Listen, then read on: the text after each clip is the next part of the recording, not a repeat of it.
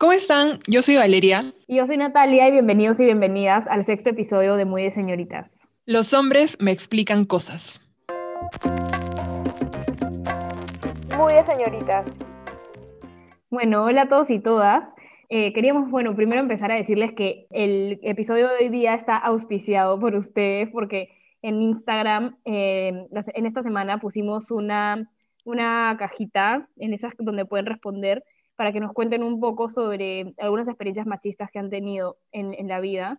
Y, y, muchas de ustedes nos, nos, dieron un montón de ejemplos que en verdad nos han sido súper útiles para este episodio. Entonces queríamos hacerle recordar a, a, aquellos, aquellas que no nos sigan en Instagram, que pueden ir a seguirnos porque en verdad a veces ponemos cosas así y a partir de, de las respuestas que ustedes nos dan nos inspiramos para los siguientes episodios y en verdad nos encanta que, la comunidad sea activa y que nos respondan y compartir con los demás las respuestas, porque en verdad creo que esa es la mejor forma de hacerles notar a las personas sobre el machismo que existe en nuestra sociedad en el día a día y porque son ejemplos de la vida real, ¿no? Y de personas reales. Entonces, yo creo que, no sé, es súper chévere cuando vemos que, todas nos contestan y, les gusta participar. Sí, de verdad que es un sentimiento súper bonito y chévere que, que todas, bueno, sí, casi todas mujeres, ¿no? se involucren y estén como que súper metidas. Y también hacemos como que posts sobre los episodios con las ideas más, más claves. También tuvimos bastantes stories. Entonces sí, tratamos de ser bien activas por ahí, así que vayan a seguirnos. Es eh, arroba muy de señoritas, pero o sea, en vez de la ah, ñ es N. ah, sí. Muy de senoritas. Y verdad, hoy día nos, nos habló un chico justo no, por DM diciendo que nuestro podcast era oro puro. Gracias. Si nos estás escuchando, gracias, en verdad. Eh, nos encantó, nos encantó escuchar lo que nos dijiste y, y sobre todo, ay, nos pidió también que le mandemos unas, una fuente que habíamos utilizado para otro episodio. Entonces también si quieren que le mandemos algo de los que mencionamos en el episodio, nos pueden escribir y se los mandamos. Entonces, bueno, ya para enfocarnos en este episodio, que se llama Los hombres me explican cosas, primero queríamos empezar eh, diciendo, o sea, de qué nos inspiramos para llamarle a ese episodio, ¿no? Los hombres explican cosas, como deben saber los que usan Twitter, em, es una cuenta de Twitter, ¿no? También en la que, en la que comparten como fotos de comentarios o posts en los que hombres han tratado de explicar cosas, usualmente a mujeres, sobre las que no tienen conocimiento o tienen menos conocimiento que ellas, pero igual como que se mandan a explicarles, ¿no? Desde no sé qué autoridad.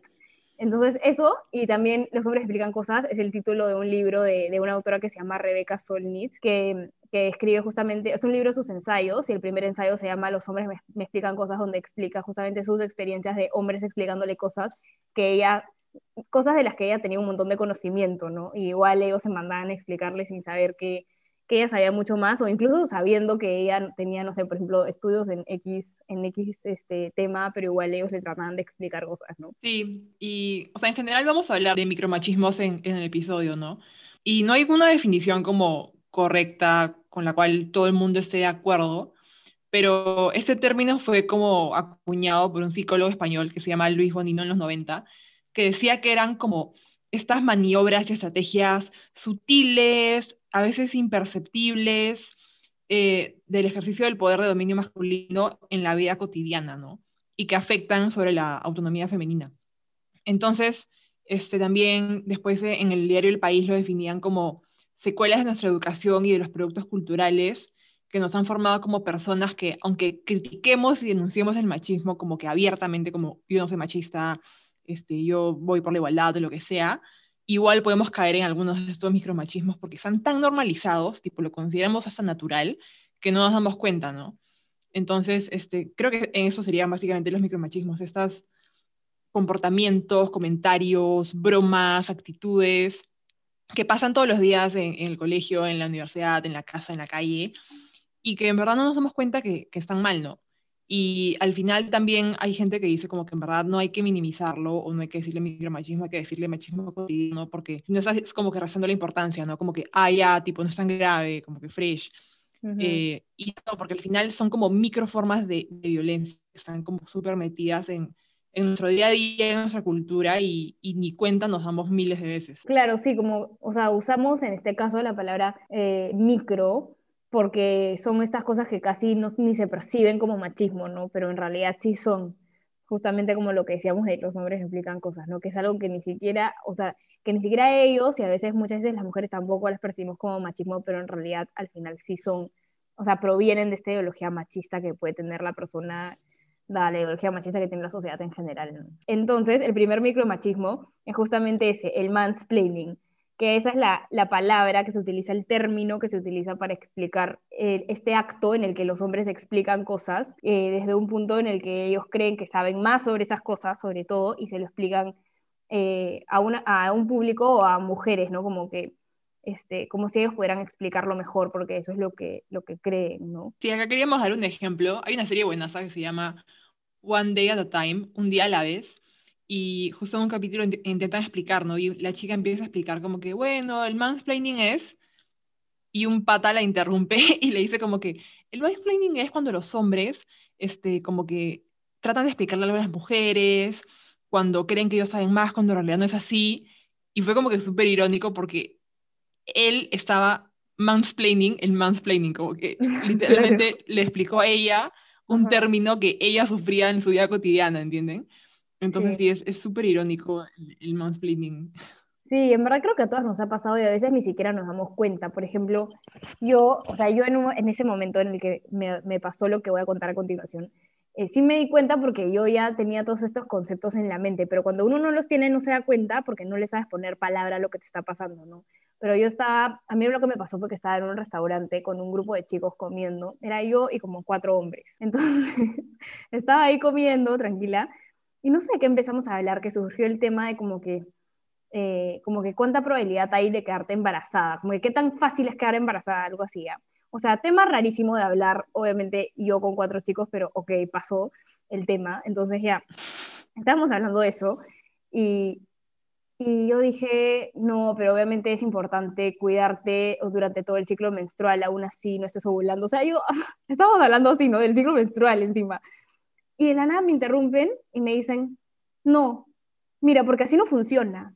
Y me empezaron a explicar a mí, la única persona con vagina de la mesa, qué era el ciclo menstrual, qué era el ciclo menstrual y me empezaron a explicar como que sobre la ovulación y yo calladita simplemente los miraba y mi mente decía como ejemplo uno de mansplaining, porque en serio, o sea, ¿qué, ¿cómo me van a explicar el ciclo menstrual a mí? O sea, yo creo que tenía como que una toalla higiénica puesta y ellos me estaban explicando qué era el ciclo menstrual. Entonces, bueno, entonces, bueno, sucede. Obviamente creo que mi ejemplo es como que súper como, eh, digamos, un extremo, porque me están explicando, o sea, le están, le están explicando a una mujer precisamente algo que es propio de mujeres, pero creo que sucede en todos los ámbitos en general, ¿no? Por ejemplo, una mujer puede puedes tener una especialización en, yo qué sé, biología, pero a veces un hombre que no sabe nada de biología, siente que igual está en una posición de superioridad para explicar sobre biología cosas que en verdad ella podría explicar mejor, ¿no? Que creo que es, digamos, a veces tal vez más común lo que pasa, ¿no? No es que siempre te anden por ahí explicando tu, tu ciclo menstrual, pero tal vez en otros, otros temas sí, ¿no? Sí, el, el ejemplo de Nati es tipo lo más perfecto que se me ocurre para explicar más planning, que un hombre te explique cómo funciona tu propio cuerpo. Tipo, claro. ya, ok, tú vas a saber más que yo, o sea, ni que fuera médico, pues, ¿no? O sea, Encima contradiciéndome. Claro, no, sí. sí, no, no, no, nada, nada que ver. Pero bueno, así, sucede.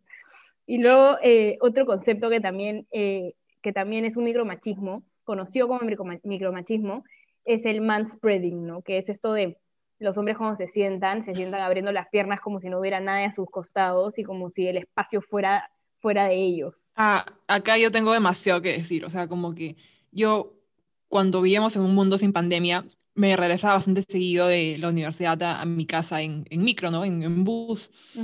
Y yo tenía un truco, tipo, ya me había acostumbrado a que cuando yo me sentaba, o sea, los asientos son de dos, ¿no? Entonces yo pasaba y me pegaba a la, a, a la, ventana y yo como que abría mis piernas justo para como que ocupar todo mi asiento, ¿entiendes?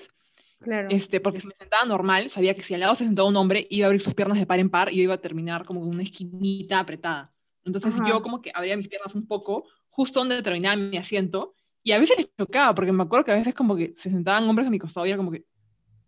y, y, como que no podían abrir las piernas y terminaban abriendo las piernas para el pasadizo del bus, ¿entiendes? Ajá. Como que no podían no abrirlas. Exacto. Y estaba como, no importa, no me voy a mover, estoy acá bien sentada, aunque no lo necesite, porque tipo, hay una línea clara entre los dos asientos y tú no puedes meter tu pierna y invadir el asiento de la otra persona. Es como que claro. es sentido común, es, es un tema de respeto del espacio personal y, y todo eso, ¿no? Entonces, pasa, pasa, me ha pasado un montón de veces y y a veces hasta me da miedo porque, o sea, a veces que ya como que yo llegaba a sentarme al lado de un hombre, tipo, me da falta decirle como que cierre las piernas porque, claro, no sé, nunca sabe. Uno nunca sabe cómo reaccionan, entonces sí, para mí era pan de todos los días el manspreading en los buses de Lima.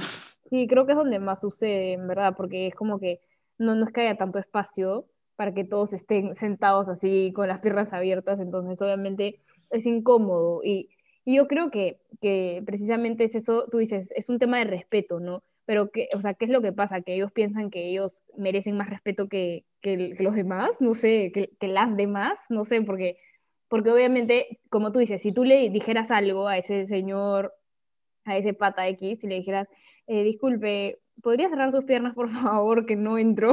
o sea, siento que sí, tal vez como se lo tomarían mal, ¿no? O sea, o sea, por lo menos le generaría rechazo tu comentario porque les, les, estás pidiendo que literalmente modifiquen cómo están sentados. Entonces siento que ellos sienten que merecen más respeto que tal vez tú, que también estás sentada en el mismo espacio y que al final ese servicio público también es tuyo, ¿no? Entonces, pero bueno, sí, eso con el, man, con el manspreading. Y luego manterrupting, que tiene mucho que ver con mansplaining para mí, eh, pero el manterrupting eh, ataca más al, al, hecho de cuando, por ejemplo, yo me imagino esto, ¿no? En una escena, eh, están en una oficina, en una sala de conferencias y están sentados eh, hombres y mujeres conversando sobre un tema X y la mujer empieza a explicar como que su idea, su, empieza a proponer algo en esta reunión y yo me imagino, ¿no? Como el hombre diciendo, eh, no, pero un ratito, y como que empieza a decir su propia idea, ¿no? Como por encima de la de ella, porque piensa que la de ella obviamente es inferior. Sí, sí, sí, yo siento que, que pasa demasiado, ¿no? Cuando, o también cuando una chica está explicando algo,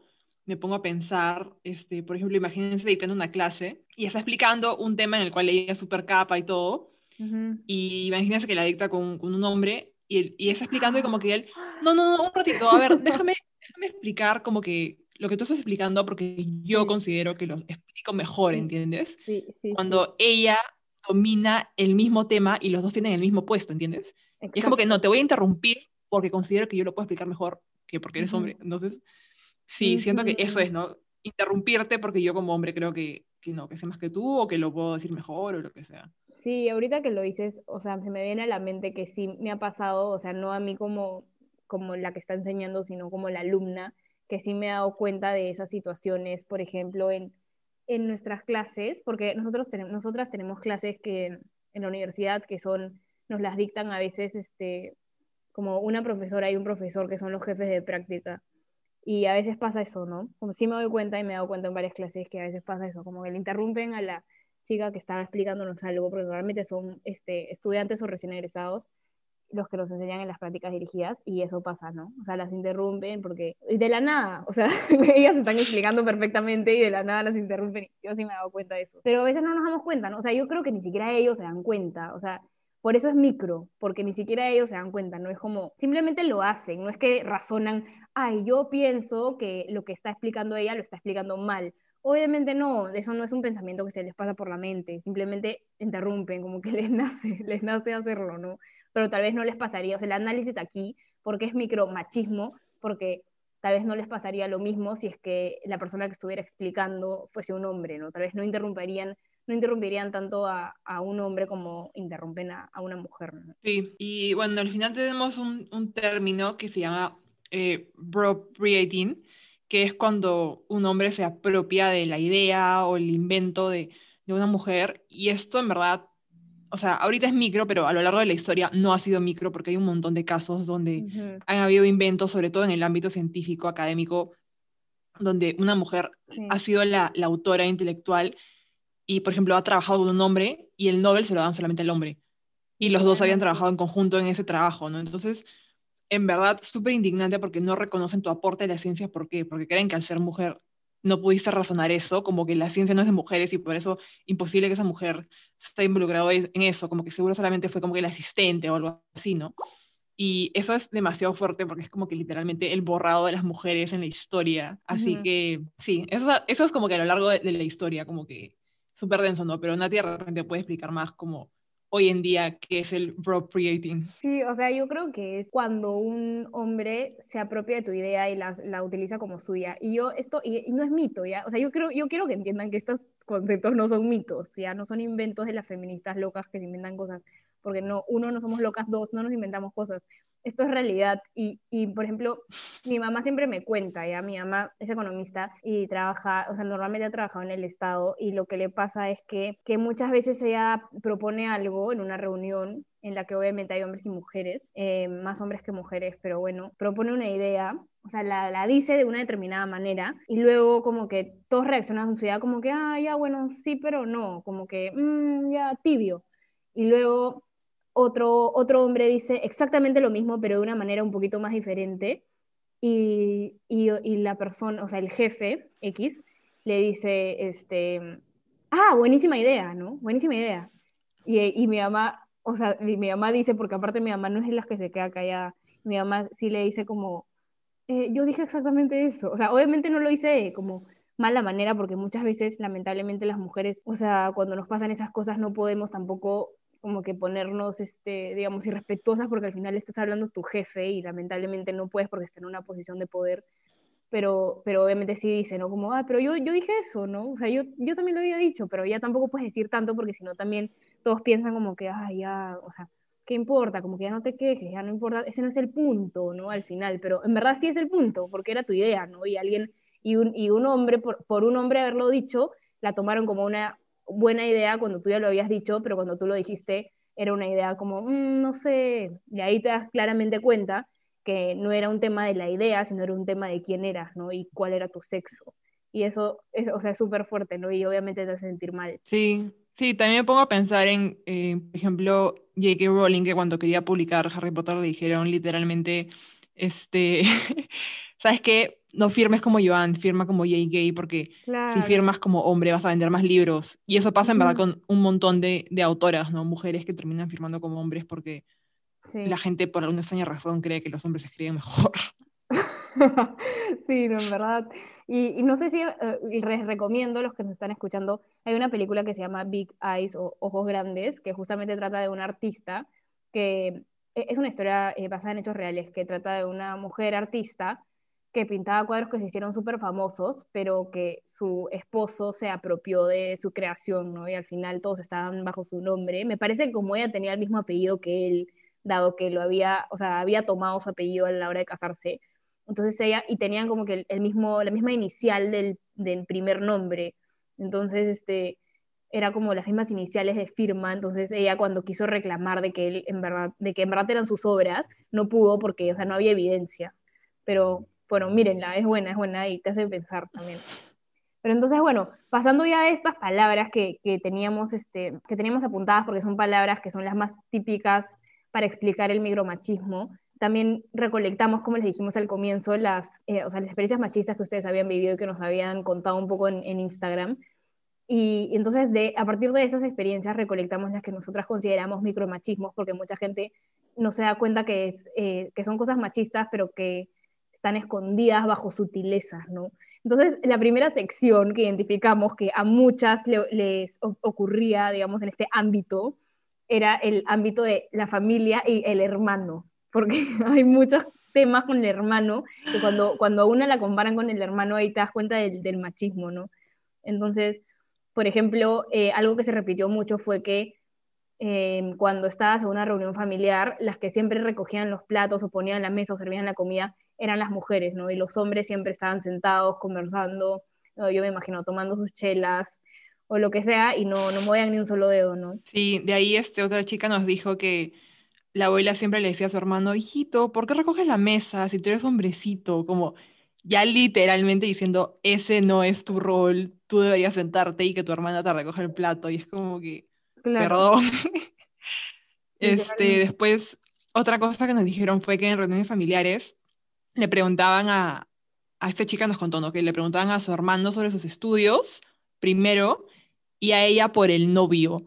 O sea, literalmente dos chicos universitarios, un hermano y una hermana, como que, ya, hijito, ¿cómo te van los estudios? Y a la chica, ¿y ya tienes novio? O sea, por favor, ¿Para como que, cuándo el novio? claramente, ajá, como que para las mujeres lo más importante, el novio, obviamente, y para los hombres, su futuro profesional, ¿no? Ya, o sea, literalmente comparables. Claro, Exacto. Y te apuesto que al novio, si ella en serio trajera un novio a la reunión familiar, al novio también le preguntaría sobre su futuro profesional.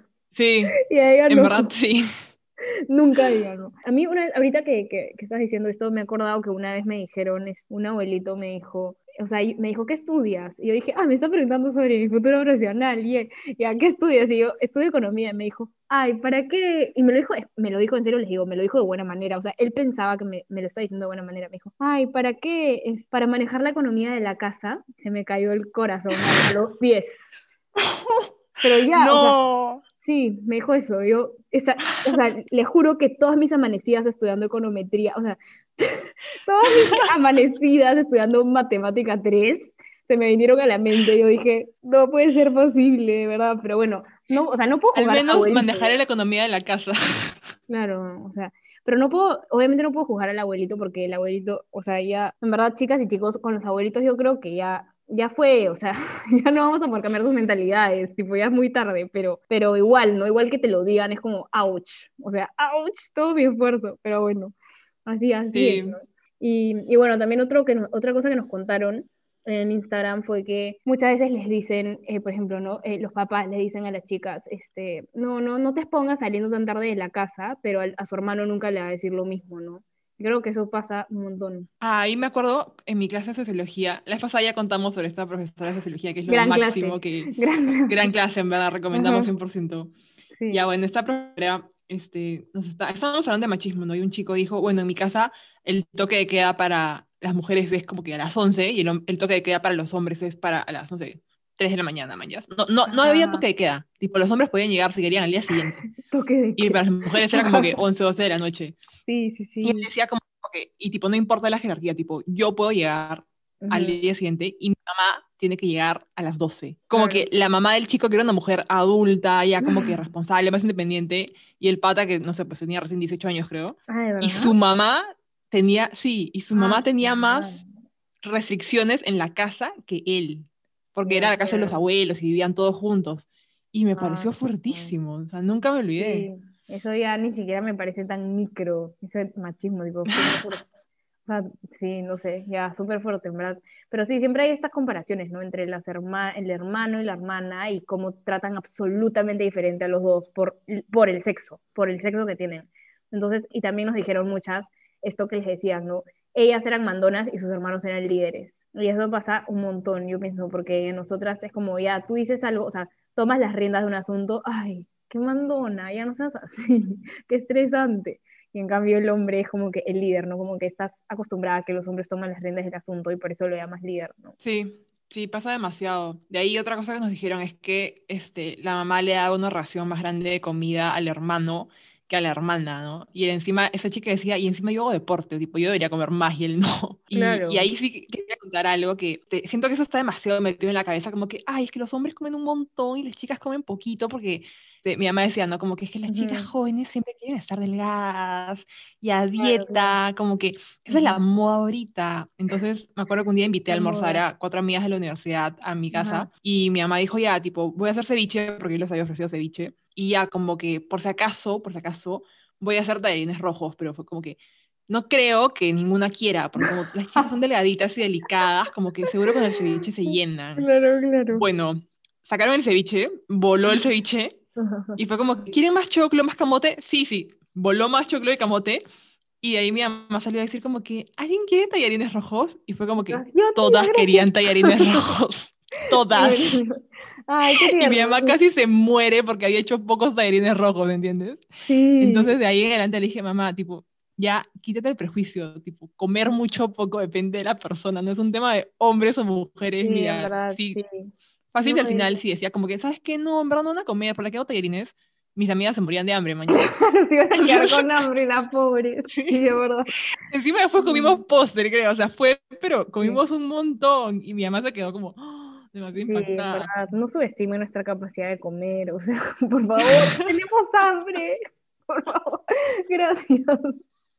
Pero bueno, sí, sí, eso también, el tema de la comida, ¿no? Es un tema demasiado importante y del que vamos a hablar en otro episodio ya más a fondo, porque es un tema, es un tema eje, creo, en la vida de la mayoría de las mujeres. Y, Sí. y bueno, ay, vale, creo que tú encontraste también otro micromachismo relacionado como familia, ¿no? Ah, sí, ese me pareció densazo. Era, lo vi en un artículo del país y decía, no era un papá que decía, tengo mellizos, un niño y una niña, y apenas nació, o sea, nacieron, hice a mi hijo socio del Atleti, o sea, de un equipo de fútbol de España, y a mi hija no.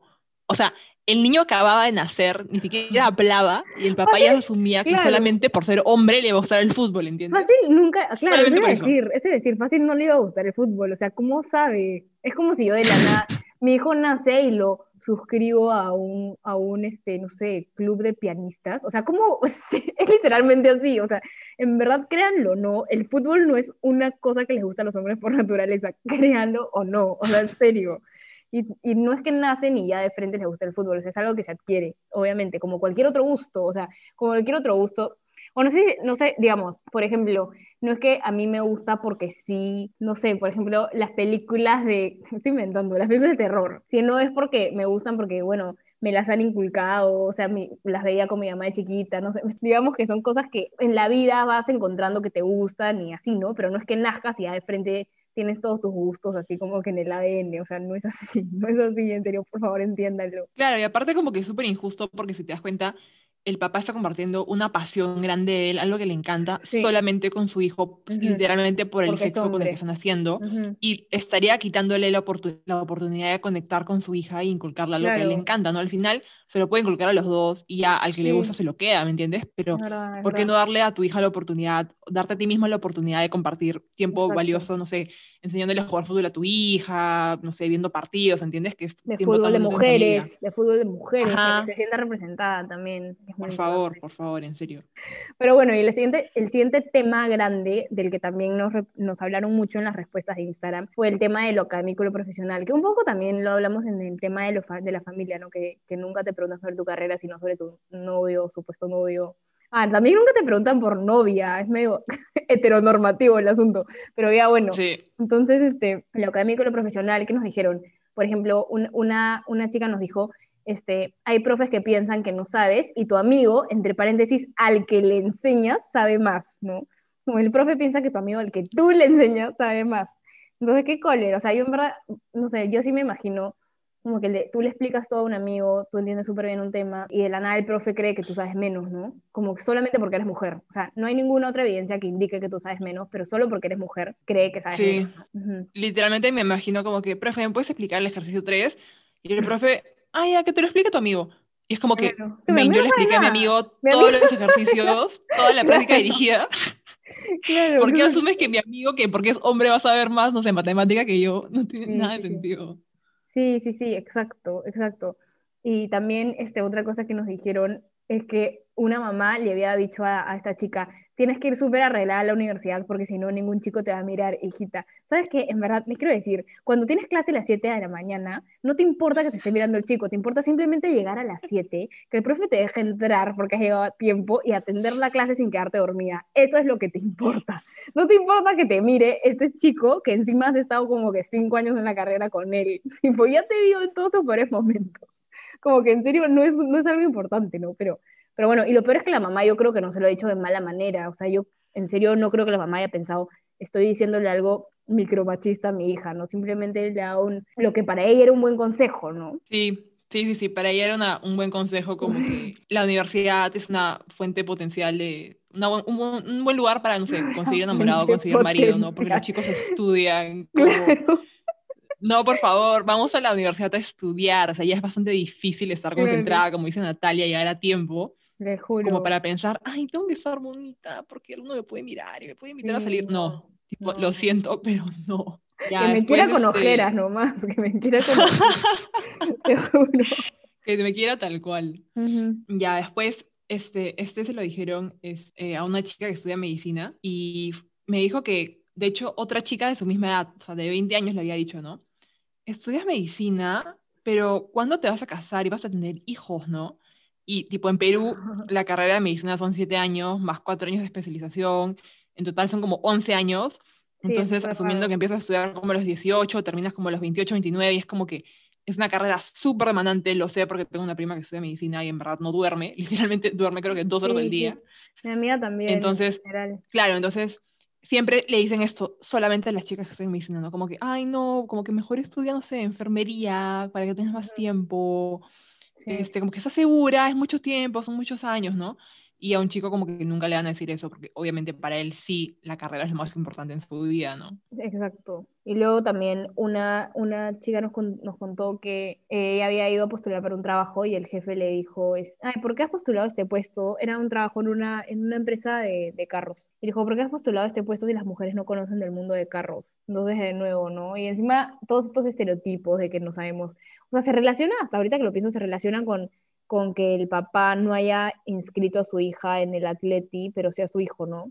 Porque es lo mismo, la o sea, relacionó, relacionó el hecho de que, su hijo de que su hija era mujer con que no, no iba a ser hincha de fútbol, y luego acá este jefe eh, relacionando que como ella es mujer no conoce de carros, ¿no? Los mismos estereotipos que se repiten y que se piensa que las mujeres somos en estas, digamos, tres características que se repiten para todas, cuando en realidad no. Sí, y de ahí por último, esto me puse a pensar que suele pasar un montón que en el trabajo o en general los hombres cuando ven a una mujer como subordinada a ellos, por ejemplo en el trabajo a, a, tu subordinada, es como que ya cariño, bonita, princesa, este, mira mamita. me asco, te juro. Siempre me han dicho mil veces como hijita o mamita, como hombres mayores de manera condescendiente. Sí. Encima que yo tengo cara de chivola, entonces todo el día me y tipo, a un chico nunca se lo van a decir. Es como que, en el trabajo a mí me digan, ay, ay, hijita, y a, un chico de mi mamá le digan como que por su apellido, ¿me entiendes? O sea, es así de irónico. Y este. Y a los hombres nunca les dirían eso, pues, ¿no? Y me acuerdo que una vez vi un TikTok, porque soy fan de TikTok, era como una chica que decía, ¿no? Lo que tienes que hacer en esos casos es decirle al pata lo mismo de vuelta. Eso también me, me, olvidé decir, ¿no? Aparte de los trabajos pasa, como por ejemplo, en las tiendas, en las chicas que trabajan como cajeras, así, o dependientes de tiendas, que llega un hombre mayor y es como que, a ver, este, corazón, corazón, ¿me puedes este, decir cuánto cuesta esta, no sé, este polo?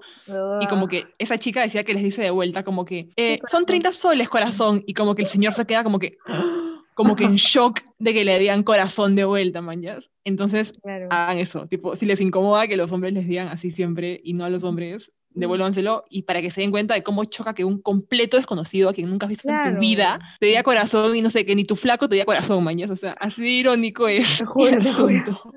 en verdad es incómodo, es simplemente incómodo. Y bueno, y otra cosa que también se repitió bastante es el tema de lo que pasa en los restaurantes, el micromachismo en los restaurantes. Lo que pasa es que, por ejemplo, cuando pides un, una amiga contada, cuando pido un vino siempre se lo van a probar a mi flaco aunque lo pida yo. O sea, ella, ella le dice al mozo, hola, si quiero una copa de vino, y cuando el mozo trae vino, se lo va a probar a él. O sea, ¿qué? ¿Qué está pasando? No entiendo. Pero bueno, eso, y luego cuando pides la cuenta y también se la dan al hombre. Eso ya es típica, ¿no? O sea, es cosa de todos los días. Creo que si sales con un chico a comer, ya sea tu enamorado, tu amigo, tu hermano, le van a dar la, la, la, cuenta a él para que la pague, ¿no? Porque, y ahí se asumen millones de cosas, o sea, ahí se está asumiendo de frente que tú, para empezar, que como que te quita la independencia y después, te, y después te, prácticamente lo que creen, lo que se demuestra que creen es que tú no tienes como la capacidad para pagar tu propia comida o también para invitarlo a él, ¿no? Que quede malo. Entonces eso ocurre en los restaurantes. Sí, sí, a mí me ha pasado mil veces, o sea, cuando salía a comer con, con mi ex enamorado, siempre nos turnábamos, como que una la pagaba yo, otro la pagaba él, así. Y es como que mm, recuerdo ya como que por inercia, traía en la cuenta de él, es como que no me toca a mí, tenía que estar cogiéndolo, cogiéndolo. y era como ¿por qué asumen eso? Tipo, lo más lógico sería simplemente dejarla al centro de la mesa, como que yo como si, fuera moza, como que haría eso, ¿no? sí, sí. Sí, pero lamentablemente esas son las ideas que están como establecidas en las mentes de todos, de todos y de todas, sea, no solamente como que tienen que ser un, un mozo, un mesero hombre, ¿no? También una mesera mujer puede caer en eso, porque, o sea, eso está en la mente de todos, en verdad, y, y, es tan sutil que no nos damos cuenta, solo lo hacemos, ¿no? Como por inercia. Y, y bueno, finalmente otro, otra cosa que también nos contaron mucho fue cuando te vas de paseo con un grupo de amigos, las chicas siempre se encargan de comprar el menú de comida porque nos, entre comillas, nosotras sabemos de eso.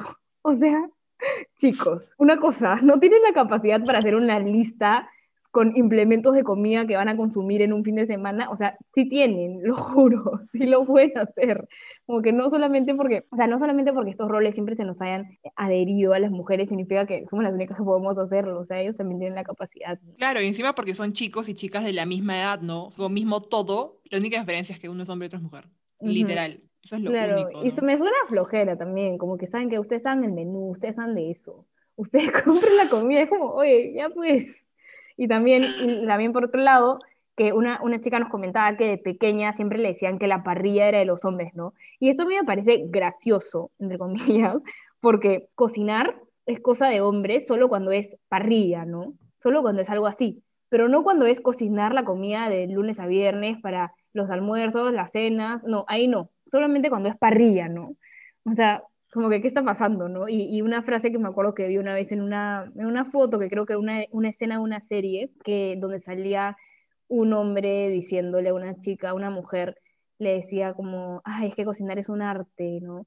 Y ella le decía, sí, bueno, los hombres cuando cocinan son chefs, pero las mujeres cuando cocinan solo están cumpliendo su rol, ¿no? Y eso es literalmente lo que pasa, o sea, ¿no? La parrilla, ¿por qué la parrilla solo de los hombres? Porque es algo que hacen como que una vez, este, una vez, un sábado al mes, y luego, tipo, nunca más, ¿no? Pero en cambio ella sí, es la que se encarga de hacer la comida, digamos, del día a día, ¿no? Y eso, eso deja clarísimo cómo se están estableciendo los roles en base al, al sexo, ¿no? Igual piensen, o sea, si está en una parrilla, al menos eh, cuando yo a parrillas pasa esto, ¿no? Que ya los hombres hacen la parrilla, como que las carnes, los chorizos, el pollo, hamburguesas, qué sé yo, pero ¿quién antes preparó la ensalada? ¿Quién preparó las papas? ¿Quién pone la mesa? ¿Quién pone la mesa? ¿Quién trajo las salsas?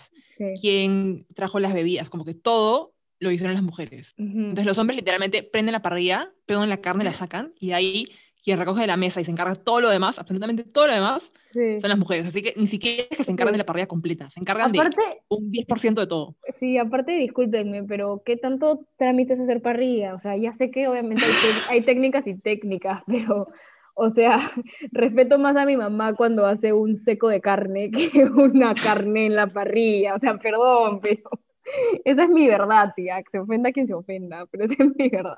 Bueno, ya este para ir cerrando, solamente queríamos dejarles con eso, ¿no? De la reflexión de que estos micromachismos son micro, como dicen a ti, porque pasan desapercibidos, porque ya es como normal, es lo que sucede y muchas veces cuando algo es tan normal o cuando algo es tan frecuente, lo consideramos natural, ¿no? Como, ah, ya es natural, como es natural que los hombres jueguen fútbol, es natural que las mujeres cocinen.